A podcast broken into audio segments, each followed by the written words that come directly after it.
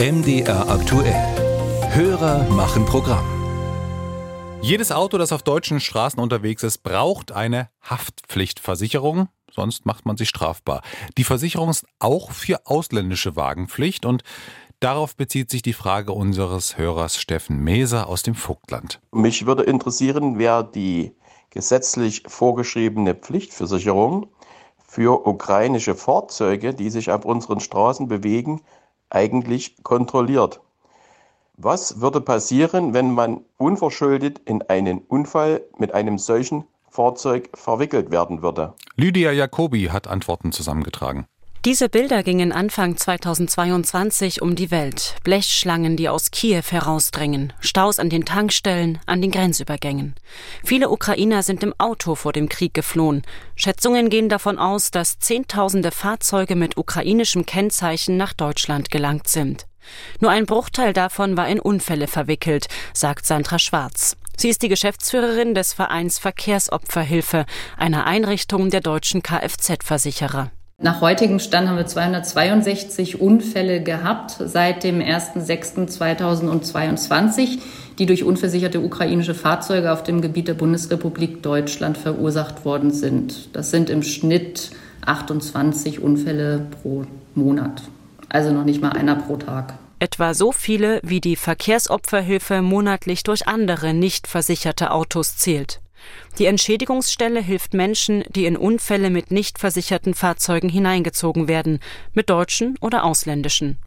Letztere bekommen die Haftpflichtversicherung entweder in Form der sogenannten grünen Karte, die in vielen Ländern der Welt gilt, oder als Grenzversicherung, die zum Beispiel die deutschen Kfz-Versicherer anbieten.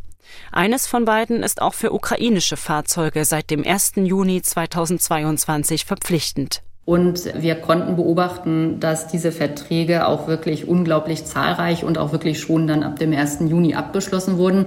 Zusätzlich gibt es ja auch noch andere Möglichkeiten für ukrainische Fahrzeuge, Versicherungsschutz in Deutschland zu haben. Die grüne Karte aus der Ukraine holt sich der ukrainische Halter bei seinem eigenen ukrainischen Versicherer. Das ist seit Beginn des Krieges online möglich völlig problemlos. Wie der Versicherungsschutz kontrolliert wird, weiß ebenfalls Sandra Schwarz. Das ist äh, eine Sache, die den Sicherheits- und Ordnungsbehörden obliegt, sprich der Polizei. Das kennt man ja von Verkehrskontrollen zum Beispiel. Nur man wird angehalten, bitte einmal die Fahrzeugpapiere vorlegen. Und genau das passiert auch bei der Überprüfung des Versicherungsschutzes.